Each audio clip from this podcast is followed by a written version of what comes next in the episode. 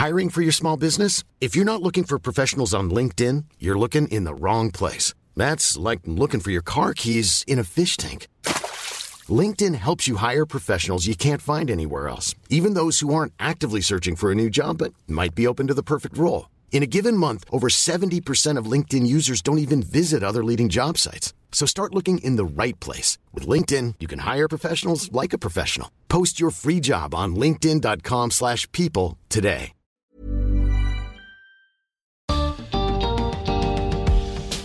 En Siria se está dando una revolución y en gran parte la están liderando mujeres.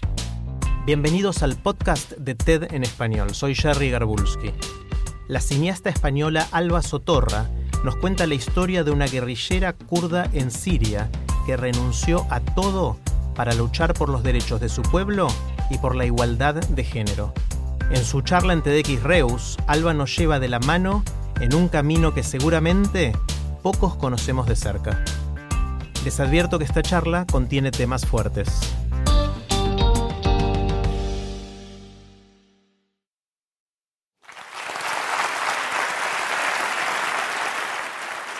Os voy a contar una historia. Os voy a contar la historia de Ariane, una de las mujeres más valientes que he conocido jamás. La conocí en Kobane, una ciudad asediada en el norte de Siria, y decidí seguirla con mi cámara. Con ella he vivido las experiencias más bestias que he vivido en la vida. La guerra es difícil de explicar. En la guerra no hay ayer ni mañana. En la guerra solo hay aquí y ahora. Y la vida se vive con intensidad porque mira de frente a la muerte. Nunca había visto a tanta gente muerta. Quizá por eso nunca me había sentido tan viva. Arián, en kurdo, significa fuego. Este es un nombre de guerra y le fue dado cuando se hizo guerrillera, hace muchos años. Ahora Arián es una de las comandantes de las IPJ, las Unidades de Defensa de las Mujeres, un ejército de mujeres que ha tomado el control de la zona kurda del norte de Siria. Con Arián fui parte de una operación que puso fin al asedio de Kobane y juntas celebramos la victoria. Fue muy emocionante. Pero juntas también lloramos la muerte de amigas, de demasiadas. La muerte nos pisaba los talones, pero Arián nunca miraba atrás. Me gustaba observarla, siempre energética, organizando las tropas con voz firme.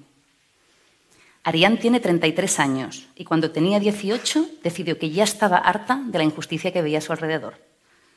Se alistó a un ejército de mujeres para defender sus derechos y el de todas las mujeres. Arián quería ser libre y escogió el camino más radical, el de las armas. Si no nos protegemos nosotras, ¿quién lo hará? me dice siempre. Arián creció en Afrin, una ciudad kurda al norte de Siria. Cuando tenía 12 años fue testigo de un crimen horrible. Un grupo de hombres en su barrio violaron a una niña de su edad. Esta quedó embarazada y su familia la asesinó para proteger su honor. Desde entonces, Ariane está decidida a cambiar la realidad de las mujeres que tiene a su alrededor, cueste lo que cueste. Mientras habla de feminismo, con las chicas más jóvenes, las soldados más jóvenes, en el frente, a pocos metros del frente enemigo, mientras cae algún mortero, me doy cuenta de que su lucha como mujer, como mujer guerrera, es doble. Ella está luchando contra el Estado Islámico, pero a la vez está librando una batalla muy dura contra su sociedad. No pararemos hasta que acabemos con el patriarcado, decía siempre Arián. Y ¡boom! caía un mortero a 50 metros de nosotras. Acabar con el patriarcado. Acabar con los 5.000 años de patriarcado que han definido las relaciones sociales y económicas en casi todo el mundo es un proyecto ambicioso, muy ambicioso. Pero también lo era acabar con la esclavitud, que todavía era legal en Mauritania en 1980. O acabar con la segregación racial, que sigue existiendo hoy, pero solamente en Israel. Para cambiar el mundo hay que creer en lo imposible. ¡Bum! Otro mortero. No tengas miedo, me decía Arián. Es muy difícil que te caiga un mortero en la cabeza.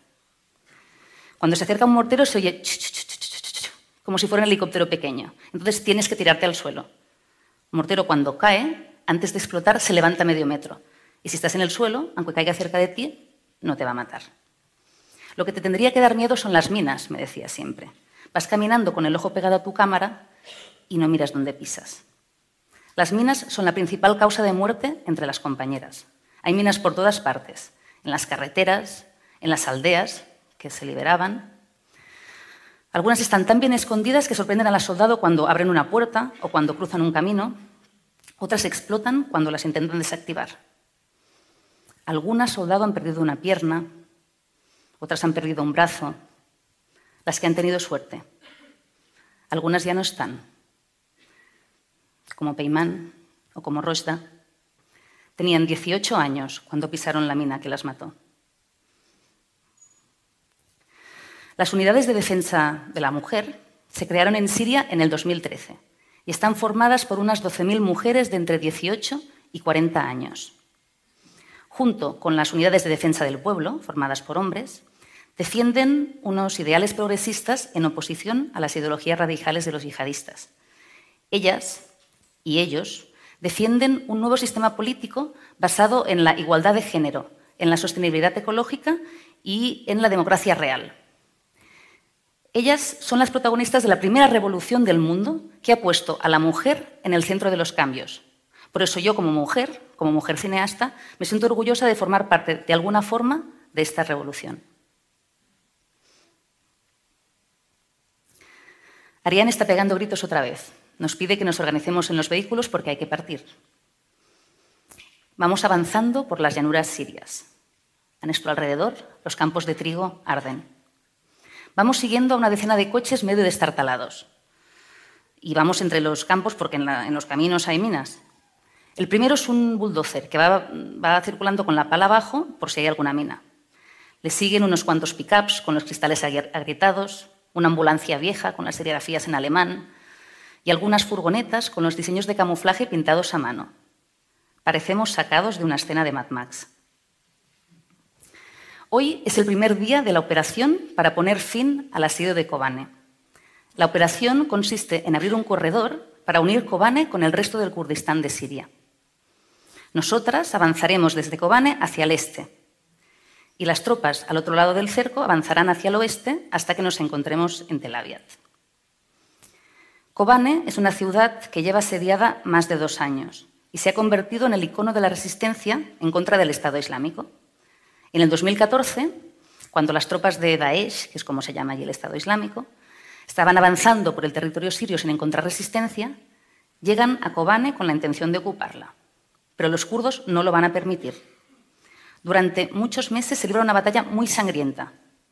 Y aunque los de Daesh son mayores en, en número y mucho más fuertes en armamento, no consiguen vencer a los kurdos, que luchan a muerte para defender su ciudad. Finalmente, la coalición internacional interviene con bombardeos aéreos y Daesh se retira. Pero la ciudad, a pesar de quedar en manos kurdas, queda completamente destrozada y asediada. Arián perdió a muchas amigas en esta batalla. Una de ellas murió en sus brazos. Su recuerdo me da fuerzas para seguir luchando, me dijo una vez. Para ella, acabar con el asedio de Kobane es algo que debe no solamente a la gente que vive allí, sino a todas las amigas que murieron defendiendo la ciudad. Hace mucho calor. El pantalón militar se me pega a la piel. Arián va vestida con la chaqueta abrochada hasta el cuello y con un pañuelo, y yo voy arremangada y me lo quitaría todo. Pero en el frente hay que ir tapado. Vamos avanzando por territorios controlados por el Estado Islámico. Llegamos a un pueblo árabe. Los soldados separan a los hombres de las mujeres y arrestan a algún hombre sospechoso de pertenecer al Estado Islámico. Registran a las mujeres. Yo las observo. Unas mujeres van tapadas con velos, llevan vestidos largos, las otras llevan uniformes militares y las Kalashnikov en la mano. Qué destinos tan distintos los de estas mujeres. Me pregunto en qué lado estaría yo si hubiera nacido en Siria. Es de noche y montamos el campamento en una aldea. Hay como unas siete casas construidas con, ladrillos de hormigón sin rebozar. Las registramos una a una. Son casas humildes, cubiertas de cojines y alfombras, con algún mueble viejo. En las cocinas hay cazuelas con arroz y pan recién horneado. No hay nadie, pero todo está como si fueran a volver en cualquier momento. No toquéis nada, nos dicerían. Sacamos una manta, una alfombra muy grande y varias mantas de nuestro pick-up y nos instalamos en el tejado de una de las casas. Es una noche fresca y oscura, sin luna. Dos chicas hacen guardia. Estamos a pocos metros del frente del Estado Islámico y nos pueden atacar en cualquier momento. Me duermo con el zumbido grave de los aviones de guerra. Me despierta una explosión. Por la radio se oyen gritos distorsionados y a lo lejos disparos. Están atacando el campamento vecino y las chicas se han levantado y a toda prisa, con las Kalashnikov en la mano, corren escaleras abajo. Yo la sigo con mi cámara. Ariane, ¿puedo venir? Me dice que no. Entonces planto el trípode fuera en la puerta para grabar la salida. Y las chicas salen, se meten dentro de la furgoneta, la furgoneta arranca y cuando todavía está dentro del cuadro de mi cámara, veo como Ariane baja la ventanilla, saca el brazo y me hace señales para que vaya. Las siguientes imágenes son dentro de la furgoneta. Yo, como es de noche, tengo el visor nocturno de la cámara activado y lo veo todo verde. Y así es como lo recuerdo, todo verde. A medida que nos vamos acercando al campo de batalla, el estruendo de los disparos es más fuerte. Cuando llegamos, aparcamos detrás de un muro. Las chicas bajan y todas nos acercamos agachadas hacia una casa. De ahí salen unos soldados kurdos, amigos, corriendo y nos dicen, iros, iros, el Estado Islámico se está acercando. Pero nosotras seguimos avanzando hacia la casa. Subimos las escaleras y las chicas montan trincheras arriba, en el tejado. Hay como unos 20 militantes del Estado Islámico que se acercan hacia nosotras. Durante un buen rato hay un tiroteo cruzado. Finalmente, los militantes del Estado Islámico se refugian en una casa parecida a la nuestra, a unos 300 metros. Entonces, Ariane llama al avión. Lo hace con una aplicación que tiene en el móvil, que manda las coordenadas exactas. Tres, dos, uno. Una gran explosión crea una nube de polvo y humo delante de nosotras, destrozando la casa donde se habían refugiado los militantes del Estado Islámico. Así, boom, en un plis. Ni detenciones, ni juicios, ni cárcel, directamente al paraíso. Arián se queda un buen rato mirando por los binoculares. Lejos en el campo se ven cuerpos, varios cuerpos. Están todos muertos, dice Arián, y lo dice sin alegrarse. Ninguna mujer que conocí en Siria se alegraba por la muerte del enemigo. Mientras los chicos celebraban la victoria, ellas se quedaban sentadas, perdidas en sus pensamientos.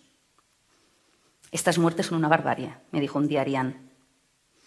Se está matando en nombre del poder, en nombre de la religión, por pura violencia. La relación de las mujeres con la guerra es muy distinta a la de los hombres. Para ellas, los sacrificios que tienen que hacer cuando se hacen soldados son mucho más duros que los de un soldado regular. Ellas tienen que ir en contra de todo aquello por lo que han sido educadas. Tienen que renunciar a, casarse, a la maternidad, a la familia. Para Arián, su familia son sus amigas. Los lazos que tiene con ellas son muy fuertes. Hace muchos años que no ve a sus padres, ni siquiera a su hermano pequeño, Abarán, que siguiendo sus pasos se alistó también a la guerrilla y aunque esté en el ejército, el asedio de Kobane les ha tenido separados hace también dos años. Es de noche y estamos en el campamento y como está el generador eléctrico encendido, las chicas más jóvenes han aprovechado para ver su serie favorita en el televisor. Es una telenovela india de esas que contienen todos los clichés de género que os podáis imaginar. Me chocaba mucho que les gustara esa serie. Ariane y yo estamos fuera, por la noche la temperatura baja y no podemos relajar del, calor agobiante que teníamos que soportar durante el día. ¿Has estado alguna vez enamorada? Le pregunto. Me dice que sí. Juntos nos aristamos al ejército y decidimos, nos prometimos mutuamente que lucharíamos hasta el final. Ariane no sabe si se volverán a ver, pero no le importa. Para ella, el amor no es casarse y tener hijos. Ella ha canalizado su amor hacia toda su gente, hacia su pueblo. El amor no puede ser posesivo, me dice. El amor tiene, tiene que ser grande, tienes que hacerlo crecer. El amor hacia solo una persona puede matar el amor. Con la salida del sol seguimos avanzando. Si conseguimos llegar a Tel Aviv, habremos puesto fin al cerco que Daesh mantiene alrededor de nosotras. Vamos avanzando por pueblos fantasma. En los tejados de algunas casas se ven las banderas negras del Estado Islámico ondeando, pero los militantes No están. Han huido. Parece que se están retirando. Al día siguiente seguimos avanzando. Estamos ya muy cerca de Tel Aviv. A lo lejos vemos la bandera kurda izada, ondeando. Aparcamos y Arián corre a saludar a sus amigas. Hace más de dos años que no se ven. Es muy emocionante. Arián busca a su hermano entre la multitud, pero no lo encuentra. De repente hay una alarma. Unos coches no identificados se acercan y tememos que podrían ser coches bomba suicida. Nos metemos todas en los coches corriendo y dejamos el lugar. Era una falsa alarma. Pero Arián, nos hemos tenido que ir de ahí sin que Arián pudiera ver a su hermano. Desde Tel Aviv, las tropas se coordinan para entrar triunfalmente a Kobane. Estamos celebrando el final del asedio, gritando, cantando, disparando al aire. Cuando llegamos a Kobane, toda la población está en la calle. Por fin, el asedio que habían sufrido durante dos años ha terminado. Vamos circulando detrás de un centenar de coches militares entre la ciudad o entre lo que queda de ella. A nuestro alrededor todo son ruinas, no hay ninguna, ninguna casa en pie. Cuando llegamos a la plaza principal, toda la ciudad, de cientos de personas celebrando la victoria. De repente veo a un chico alto y guapo que se acerca hacia nosotras. Cuando Arián le ve, se abrazan con una intensidad que yo solamente había visto en las películas. Es Barán. La fiesta continúa durante todo el día. Al día siguiente me despierto tarde. Las chicas ya están levantadas y se están preparando para salir. Yo me acerco a Arián con un par de tazas de café y le digo, bueno, Arián, ahora nos podríamos tomar unas, unas vacaciones. Nos podríamos ir al río Éufrates, darnos un bañito, relajarnos. Arián se ríe. Yo me, pongo seria y le digo, no, no, no estoy bromeando. Llevamos más de un mes en el frente. Nos merecemos unas vacaciones. Arián me mira y me dice, para nosotras no hay, no hay final. Para nosotras hoy nos vamos hacia el sur. En un par de horas los pickups están listos y Arián se va con las tropas. Nos despedimos sin mucho ritual. Hasta luego, camarada Arián. Y mientras veo cómo, cómo se va, me pregunto si nos volveremos a ver. Hace unas semanas recibí un mensaje de su hermano Barán. Me decía que Ariane había sido gravemente herida y que la habían tenido que evacuar en helicóptero y que la estaban operando en un hospital en el norte de Irak. No sabían si iba a sobrevivir. Me costó muchos días averiguar en qué ciudad estaba, pero cuando me enteré fui para allá. La encontré en un estado deplorable. Cuando me vio, me miró y sonrió. Yo tuve que hacer un esfuerzo para contener la emoción que me provocaba verla así. Se incorporó con esfuerzo, se levantó la camiseta y me enseñó sus heridas de guerra. Una bala le atravesaba los pechos, entrándole por el pecho izquierdo y saliéndole por el pecho derecho. Otra bala le había destrozado el brazo, el que utiliza para disparar. Otra bala le había entrado por la nalga y le había salido por el ombligo, destrozándole el sacro y afectando de forma irreversible varios nervios de la pierna. Sentí mucha rabia, ¿En qué mundo vivimos que ha obligado a toda una generación de mujeres a tener que enfrentarse a la muerte para defender su derecho a existir? Pero Arián parecía tranquila. La libertad por la que luchamos, me dijo, no es una libertad geográfica. La libertad por la que luchamos es interior y una vez alcanzada ya no nos la puede quitar nadie. Para Arián, la libertad es un camino que se puede elegir seguir o no seguir. Para Arián, la libertad empieza en una misma y tiene que ver con todas las decisiones conscientes que tomamos cada día, aquellas que nos conectan con quienes somos realmente, con nuestra esencia, con que nos acercan a nuestros sueños. Arián sueña con un mundo en paz, donde las mujeres, donde todas las mujeres, todas las mujeres de todo el mundo puedan vivir en condiciones de igualdad a los hombres, donde puedan expresarse libremente, donde puedan tomar decisiones en su sociedad. Ariane es consciente de que quizá no podrá vivir para disfrutar de su sueño. Ella lucha para las mujeres de mañana. Pero la realidad es que Ariane hoy ya ha conseguido muchas cosas. Ariane ya ha cambiado la realidad de muchas mujeres a su alrededor. Además, su lucha feminista, sus, sus acciones heroicas, su sacrificio, está sembrando semillas que pueden cambiar la realidad de muchas mujeres en Oriente Medio y pueden inspirar cambios para cambiar la realidad de mujeres en todo el mundo. Ariane ya es libre y lucha para que todas las mujeres puedan serlo. Gracias.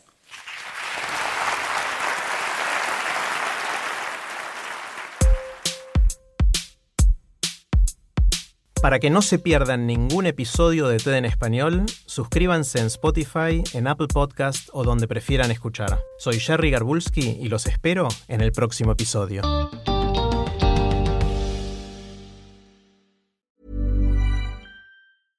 Want flexibility? Take yoga. Want flexibility with your health insurance? Check out United Healthcare Insurance Plans. Underwritten by Golden Rule Insurance Company, they offer flexible, budget friendly medical, dental, and vision coverage that may be right for you. More at uh1.com.